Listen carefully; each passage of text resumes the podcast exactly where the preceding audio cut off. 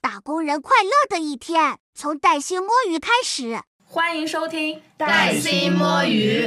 我是柚子，我是晴朗，我是噗噗猫，我是关灯兄。有听友问我们怎么带薪摸鱼两周没有更新了，先和大家解释一下。本来我们都已经到了经常借用的录音室，结果临时被录音室通知他们要装修，那又因为国庆，所以干脆就和大家一起提前休息了一下。那这一周呢，我们的录制条件也非常的艰苦，我们现在在一个连灯都没有的一个废弃的会议室里录制。说实话，这里好适合玩海龟汤。那我们这一次的话，音质也会相对来说差一些，那希望大家能够多多担待，也希望大家还能继续听我们的节目。话说国庆小长假刚过，这八天时间里，不知道大家玩的怎么样呀？嗯，我的话，我这八天主要大部分时间是在家里休息，来疗愈我的工伤，另外也去。体验了各种沪上按摩，以及围观来自全世界的旅游美照。对，那我我的话，我其实觉得跟工作日的区别就是不用工作了，因为我跟日常都没什么区别。我主要是在健身房，然后看书，还有就是约了几个朋友见个面，然后一起去吃个饭，也让朋友来我们家里做了一顿那个家庭的日常餐食。那我还挺羡慕你这个假期的，因为我这个假期最主要的就是赶场子、参加婚礼、随份子，真的还蛮累的，累得我现在都感冒了。以及我们之前不是还聊过南北差异吗？这次因为我是几个城市去参加的，我又发现了一个特别大的差异，就是在婚礼的形式上。举个例子，就是在我们山东那里啊，反正就是在我那儿，他接亲和仪式都是在上午，正餐是在中午吃的。基本上就那么一顿正餐，其他都是一些可能请一些亲近的朋友或者帮忙的人。而在南方一些地方，我发现从头一天就开始搂席，当天晚上去吃正餐。什么叫搂席？搂席就是吃席呀。哎，那你这一次参加婚礼都去了哪些城市？我在山东有参加我高中同学的，然后我在安徽有参加我硕士同学的，所以还是区域差别挺大的。以及回来之后，我又问了我在浙江的同学和其他一些地方的同学，发现大家吃席的频次和数量以及时间差异都比较大。哎，我这次假期我也去参加婚礼了，我感觉。就是我们南北比较接近的地方，就是我们上海这边接亲也是在早上，早上就是在新娘家拍拍照，玩玩这种游戏嘛。那中午就随便随便应付一下。正餐呢是晚上开始的，一般都是选一个这种吉利的数字，十七点五十八分呀，或者说六点零八分这样开始。晚宴中途呢还有些小互动、小游戏和抽奖之类的。这点呢我就感觉南北这边是大同小异的。对我感觉这个主要看地方习俗，因为之前我表姐结婚的时候，我们那边是宴请了三天，基本就是全羊宴，然后大家就是会来家里吃那个农村大席，农村大席真的很香。我现在就梦想着谁赶紧在农村结个婚，然后邀请我去参加吃一下农村大席，真的很好吃。你们那边的农村大席是不是也是就是在田田边上，或者说不是就是在自己家的院子里？因为农村不都是有自己家的院子嘛？就是请那个那种伙夫，就是他专门是做这种婚宴的，然后他搭那个灶台，就是那个比如说一米的那个锅那个灶台，然后搭几个锅，就是做那个大锅饭。真的特别特别上海这边也是的，就是，就是会会在农村里面农田农田找一块地，然后搭一个红色的那种木头的那种帐篷，对吧？对，我我看上海应该是好像是崇明和金山那边对，郊区比较多。然后他上菜也是就是一盆一盆一直在那边上菜，一直上菜的，就特别这种感觉吃的特别实在。对，很好吃。反正我觉得这个可能是地方习俗的差异。我当时参加我姐姐那个，就是他们早上要留五点就起来接亲，然后要拜堂什么的。反正我就觉得有还是有很多习俗的，但我现在已经记不住了。我这次假期，我有个朋友，他是放假七天嘛，他有十一个婚礼要参加。十一个。对，然后 对，然后我就问他，我说你十一个，你比如说现场就要去去嘛，因为这样赶感觉赶不过来。然后说他就是参加两个，然后另外一个朋友的话也是参加婚礼，还有就是小孩的百日宴什么的。所以我想问一下柚子，就是你们你在参加婚礼的时候，你们那边随礼大概是怎么样一个标准？我这边的话，给朋友基本的价位都是一千块钱，最多的是随了两千，然后八百的也随过一次。下面他们还有一些要随六百的和两百的，这些我基本上都不参与，因为我觉得只有关系特别好的才会随，如果随的低的话，很容易打水漂。就是收不回来了呀，因为这不是一进一出嘛，所以我有很多朋友都想办那个三十大寿，这样的话就是有一个契机能够把你就是 呃那个随礼出去的钱然后收回来。哦，你说这个打水漂的话，其实我之前打过非常多水漂啊，就是我有很多他们同事就结婚。但是他们邀请我，我都不会去参加婚礼。我可能就是关系真的没有很熟，就特别是我以前有一个同事，他才刚入职一个月，他就邀请我去参加婚礼，平时都没有说过超过十句话呢。然后最后是我们部门人都随了他两百块钱，我们也就当打水漂的那种。你刚刚还说就是给朋友基本的价位都是一千以上，我觉得好有钱，这种是真的可以收得回来的。你刚刚提到这个同事，我有一个朋友也遇到这样的情况，不过你打水漂的是两百，他打水漂的是五百块钱。他那个同事呢是一个 HR，是个女孩子，先是拉了群说要请大家吃饭，然后走公司的账去报销。我那个同学他就以为是大家聚聚餐呀，热闹热闹啊，就那种的就去吃了。结果吃完饭直接他就现场收份子钱，然后还问我那个同学，他说你是微信给我呢，还是支付宝给我呢？直接就愣在当场，就这种。情况，那我怎么感觉这个人是有点以公谋私的样子？这个可以向公司的那种廉政部门举报他吧？而且他还拿公司的公费请大家吃饭，然后还让强制大家去随礼。对的，还是那种强制性的，就你在那个时间，如果你说啊我不随，那大家就僵在那里，愣在那里，就会搞得场面很不好看。所以他最后五百块钱打了水漂。后来大家也真的是不熟的朋友，私下没有任何私交的。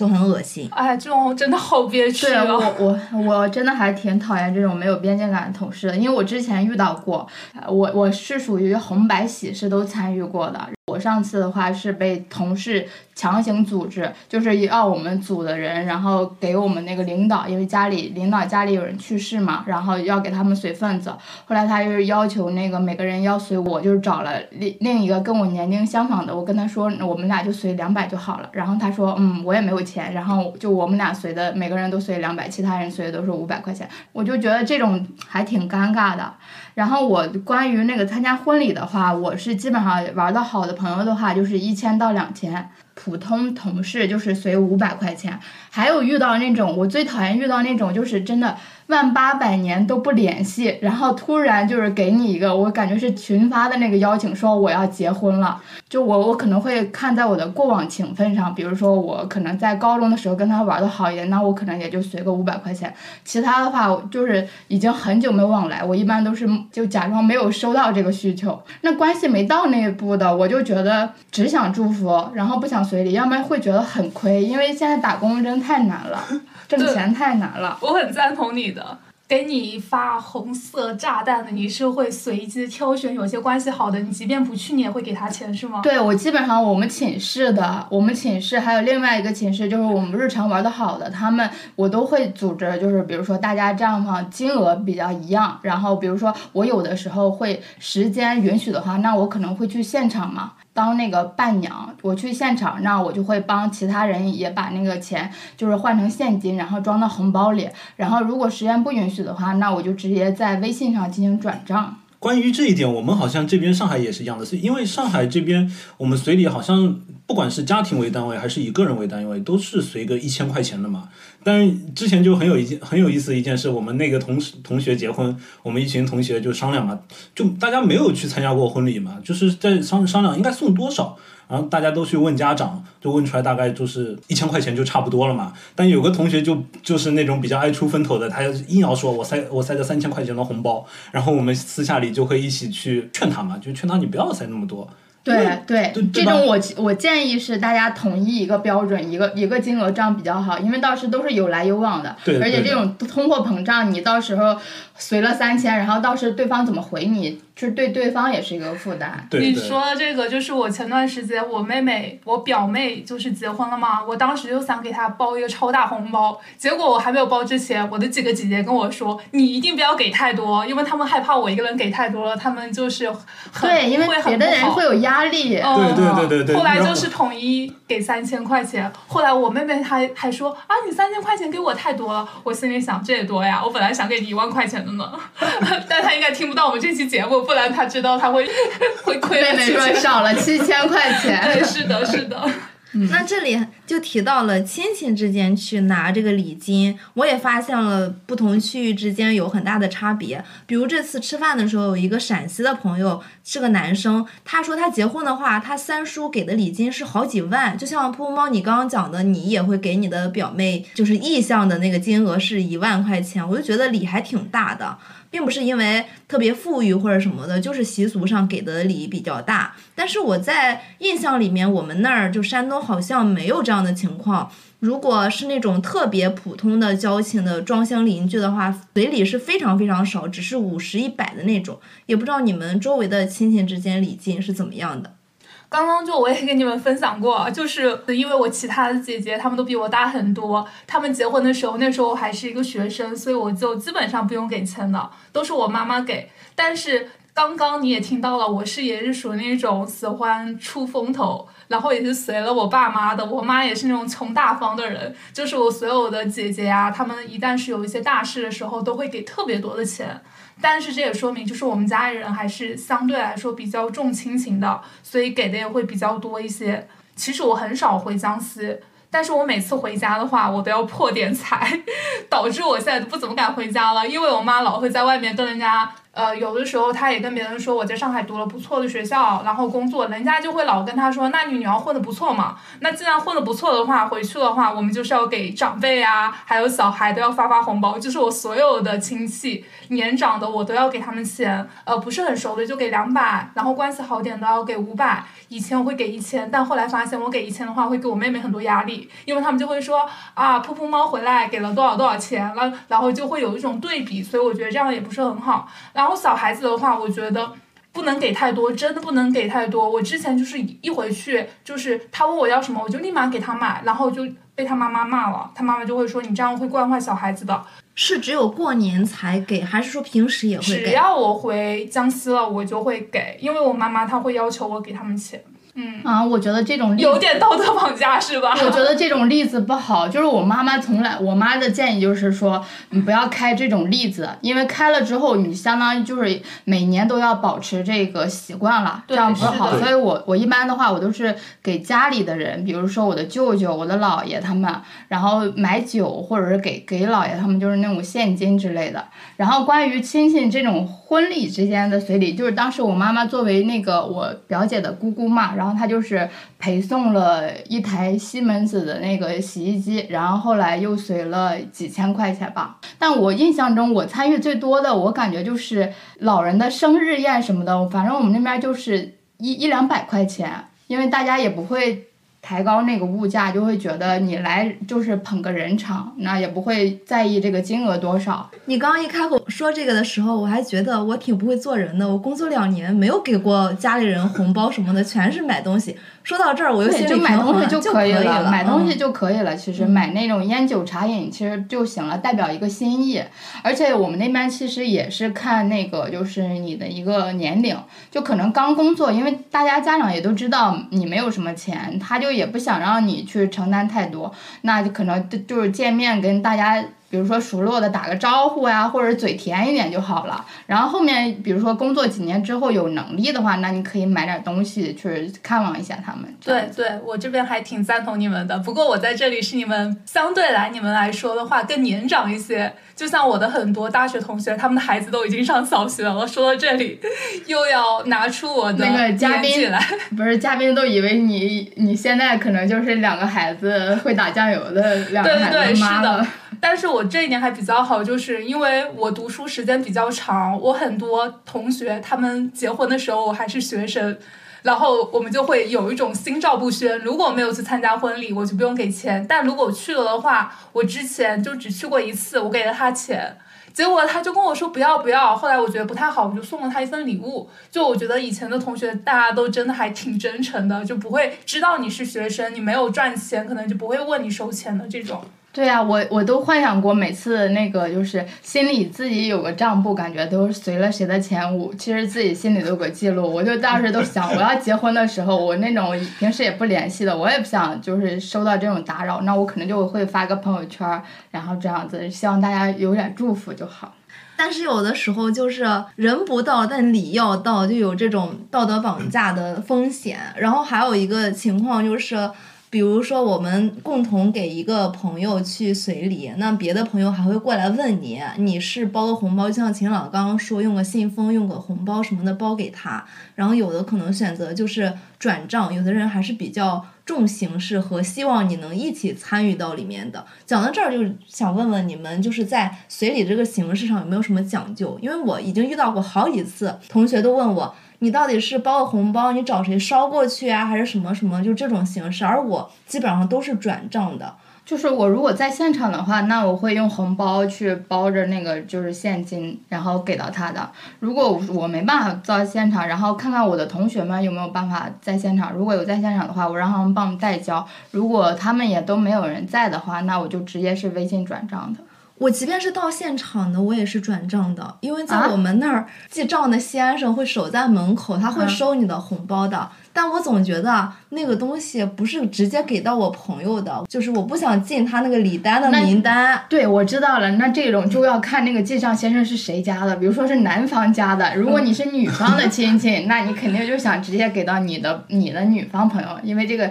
钱其实都会归属到他们那个小家去嘛。这种就看你是哪方的朋友了，我觉得。哎，我记得那种记账的人，他是不是会把那个红包里面的钱拿出来点一下呀？我好像之前有看到过，我觉得这个有点尴尬。如果给的太少的话，会真的就会很尴尬。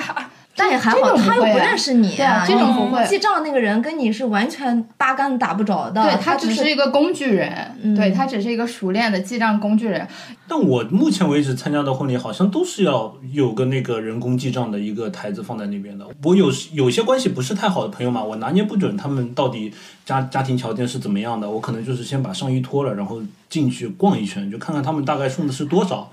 我先把上衣脱了就是把外套嘛，就是西装的外套先脱了，哦啊，进去逛一圈，就像就感觉像刚从里面放松完出来嘛，先去看看他们那个册子上大概是记了多少钱嘛。你好比有时候你可能就是钱要是送多了，你可以抽掉两张，对吧？那要是送少了，意你意思是说你包里临场随时搭钱随时随时带着很多现金、对啊，我上次就是看到有大概是三千、五千，就是最低它就是三千的，然后最高是八千八的那种的。啊，上海的这种婚礼好高呀！别，上海的同事们，你如果你们听到这期，请不要叫我参加你们的婚礼，我有点随不起这个礼。对啊，我那天就很尴尬，因为我我兜里面就装了两千块钱，我知道那个那个朋友家庭条件比较好，我装了两千块钱，我觉得已经很很高了，对吧？就是超过一千的标准了。可以，我仰望一下你们这个，不是泰迪，他还说他有一个朋友，好像是随礼都是万起步。那这种我还没接触到，我感觉我不会去的。然后就是我的一些比较粗浅的观察，我觉得现在可能只有一些年纪他比较大的宾客，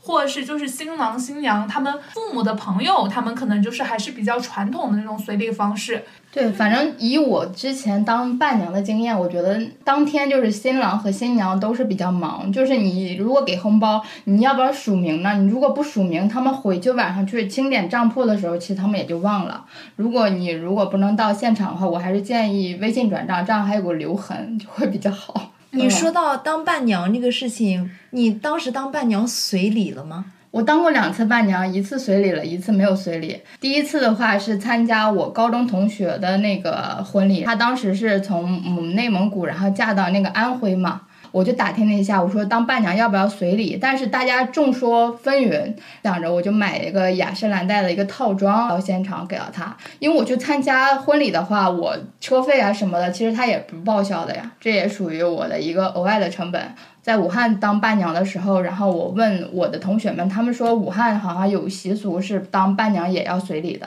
那我就是随了一个一千的红包。但当伴娘真的非必要不要当，真的很辛苦。我这边也是做过两次伴娘，但是我帮人家布置过好多次婚房。我觉得布置婚房是最累的一点。然后说回那个随礼的话，就是这个问题，其实我也问过周围很多很多人，基本上就是可能有百分之六七十人觉得是不需要随礼的。就是像刚刚秦朗说的一样的，就也有个别人觉得，就是如果你跟这个新娘关系很好的话，就是你可以买个小礼物送给她嘛。我当时当伴娘的话是一次在上海的，我是没有随礼的。然后在外地那次的话，是因为我们这个新娘她真的特别的好，又包了我们住宿，住的当地最好的酒店，而且我们是住了三个晚上，吃了三天大餐，而且我还带了我男朋友，所以我就随了一千块钱。我当时还觉得很不好意思，就随了一千块钱，但人家很有钱，也不在意我这一千块钱了。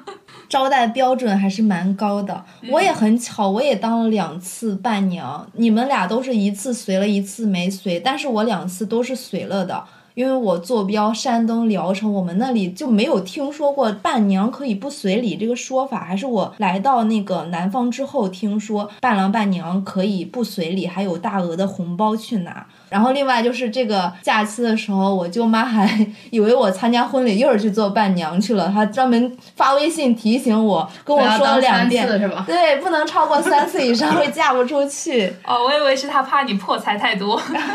因为之前有一个那个就是流传是说，当伴娘如果当过超过三次，就容易嫁不出去。但讲实话，这个事情我们那儿事儿比较多。先不说随礼不随礼的这个问题，我们那儿伴郎伴娘的可能属相啊什么都要算过，不能犯冲的。啊！天哪！嗯。哦，我我们这边还挺随意的，就是结过婚的、生过孩子的也可以做伴娘的。哦，当然，可能是因为我的朋友他和他的父母都比较的 open 一些，也就是可能说大家不会太在意这些东西。但是上海这边好像比较明确的一点就是说，如果你去当伴郎或者伴娘的话，你是可以不用随礼的，而且那个新人的父母还会给你一个小礼品，就是一个小礼盒，然后里面会有个红包，这个红包就是大概八百、一千这样子的。因为你你当伴郎伴娘的时候会比较辛苦嘛，就会出很多力，这所以这是他们给你的一个这种感谢嘛，感谢的费用嘛。所以我我后来多当了几次，我就也明白了，好像确实大家都不随礼的。前一阵子我女朋友去当人当给人家上海人当伴郎啊伴娘，伴娘 对，给人家当伴娘 伴娘，我就去劝了她好久，我跟她说这个你放心好了，一百个放心，不用去随礼的。所以你什么时候有的女朋友？为什么我都不知道？偷偷的，偷偷偷的呀！我不可能暧昧的时候跟你们说，我跟这个女孩子在暧昧。那你确定关系了之后不应该跟我说一声吗？就才确定不久呀。那你女朋友是我们的听友吗？不是，是他同学。我在慢慢发展。反正我觉得现在随着大家那个初婚年龄都越来越晚嘛，然后后面的那个伴娘可能就也没有什么已婚未婚的这种要求在了。可能因为我们那边传统观念比较重，所以很多东西还是比较注重仪式感和穷讲究，或者说有很多需要和玄学挂钩的一些事情的。我感觉这个可能也真的就是地域差异吧。就又 call back 回我们上一期南北差异，虽然说我没有参加那一期的录制，但是我听完那一期，我觉得真的是爆笑。那一期我听了三遍，我真的就是好想去你们北方感受一下。以后柚子如果结婚了，是在山东结婚吗？麻烦一定要请我，我会给你随个大礼的。我只是想去感受一下山东的一个结婚的排场。好 的好的，目前看是的。对，晴朗结婚的话会回赤峰办吗？可能会在那个农村办一办嘛，因为我觉得农村比较热闹，而且成本还低。对啊，他拍婚纱照还是那种马场的婚纱照，马场很漂亮的，很贵的，好吧？骑马的是吧？那我们到时候组团一起去给他接亲。而且我们那边挨着东北，其实我更建议大家去感受一下东北，因为现在都是网络上的所有人的第二故乡，就是东北的物价真的很低，就是而而且人都很热情，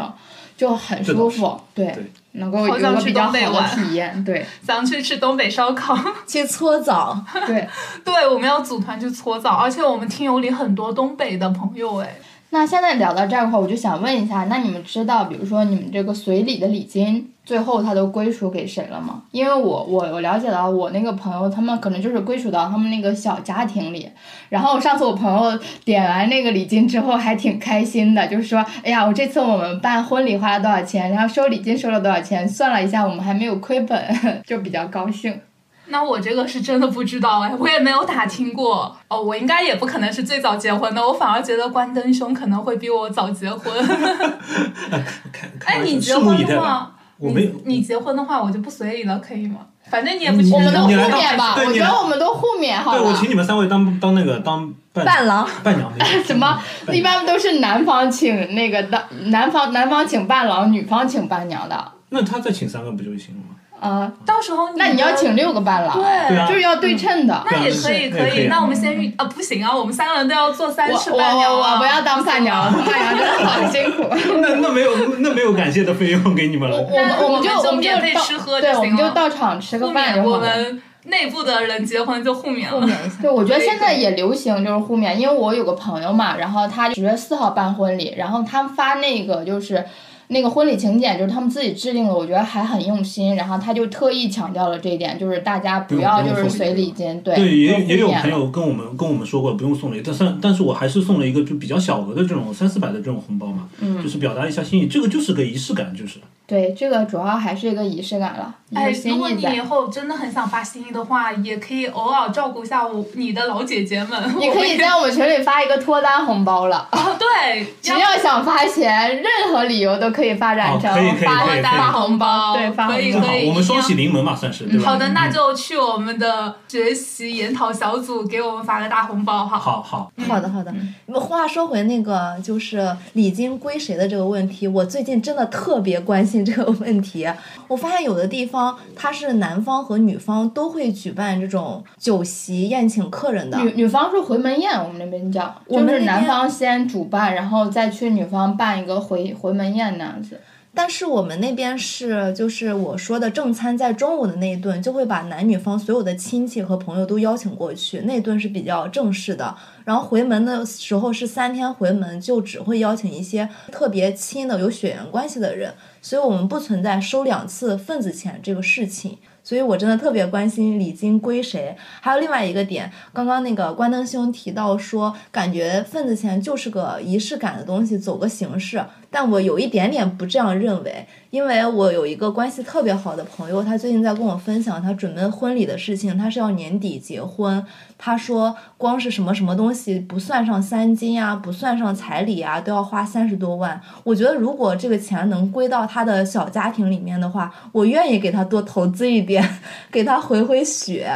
但是在我们那边，我刚刚提到说，就是男方女方会放到一起去办婚宴，一般状况下，所有随的礼金会给到小家庭。但我同学那边就刚说要办婚礼的这个同学，她男朋友是广西的，所以她提到她未来老公那边提到的习俗是，对方举办婚宴，那么对方的所有的礼金就要给到他们的父母家庭里面，看他们父母的意愿，并不一定给到他们小家庭，所以我就觉得还挺。啊，那我这个我对我这个我觉得我还挺出乎意料的，因为我以为这所有的都是给到新人的祝福，应该是归属到那个小家庭才对。但是但是我觉得不是这样的，因为我之前表姐结婚就是就是她表姐的爸妈出钱的嘛，出钱办的这个婚礼嘛，所以最后礼金收收回来的时候还是给表姐爸妈的，就没有给到小家庭，因为他们一是因为也是上海人，他们的想那个老人家的想法就是我只是帮你们这一次，然后我肯定也不可能无偿帮你们的，因为你有你的家庭了，就跟我的家庭没有什么关系的，对吧？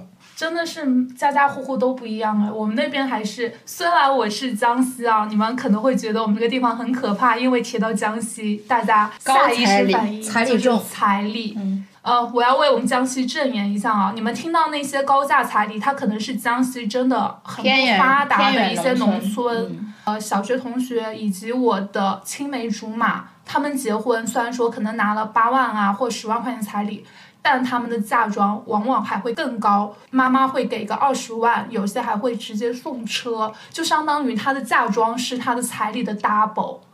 对，在山东也这样，也有很多地方彩礼很重的。但是像我哥哥嫂嫂啊，他们都是大学同学认识的，基本上我们就给个彩头，比如说万里挑一、一万一这样的。所以也是看经济发展水平和一些个例吧。不过嗯又回到我们就是第一个问题了，就是你要给他随多少钱？我刚刚提到这个，如果这个钱是归到他们小家庭的，我愿意给他多随一些，因为我觉得是他们祝福也好，或者他们的启动资金也好，或者他们真的婚礼花了很多钱也好，我就愿意多帮他们一下，先存点钱给他们，反正后来还是要还给我的这种感觉。但如果是给到像关灯星说的那种情况，给到父母，那我就走走过场，少随一点喽。对啊，所以我就说吧，这个就是仪式感啊。但是我们那个新人的父母还是会另外给给一对新人两个人嘛，会给一人给个三十万。啊，那果然就是就是差异是不一样。就是他们事情是分得很清楚的，这笔是的钱就一码归一码一码归一码的。嗯但是这笔钱就是你们两个人就是共共同用，或者说合起来一起用，怎么样都可以。那我觉得最终还是小家庭受益的会比较多。对，如果算算总体的来算这个资金的话，确实是这样的。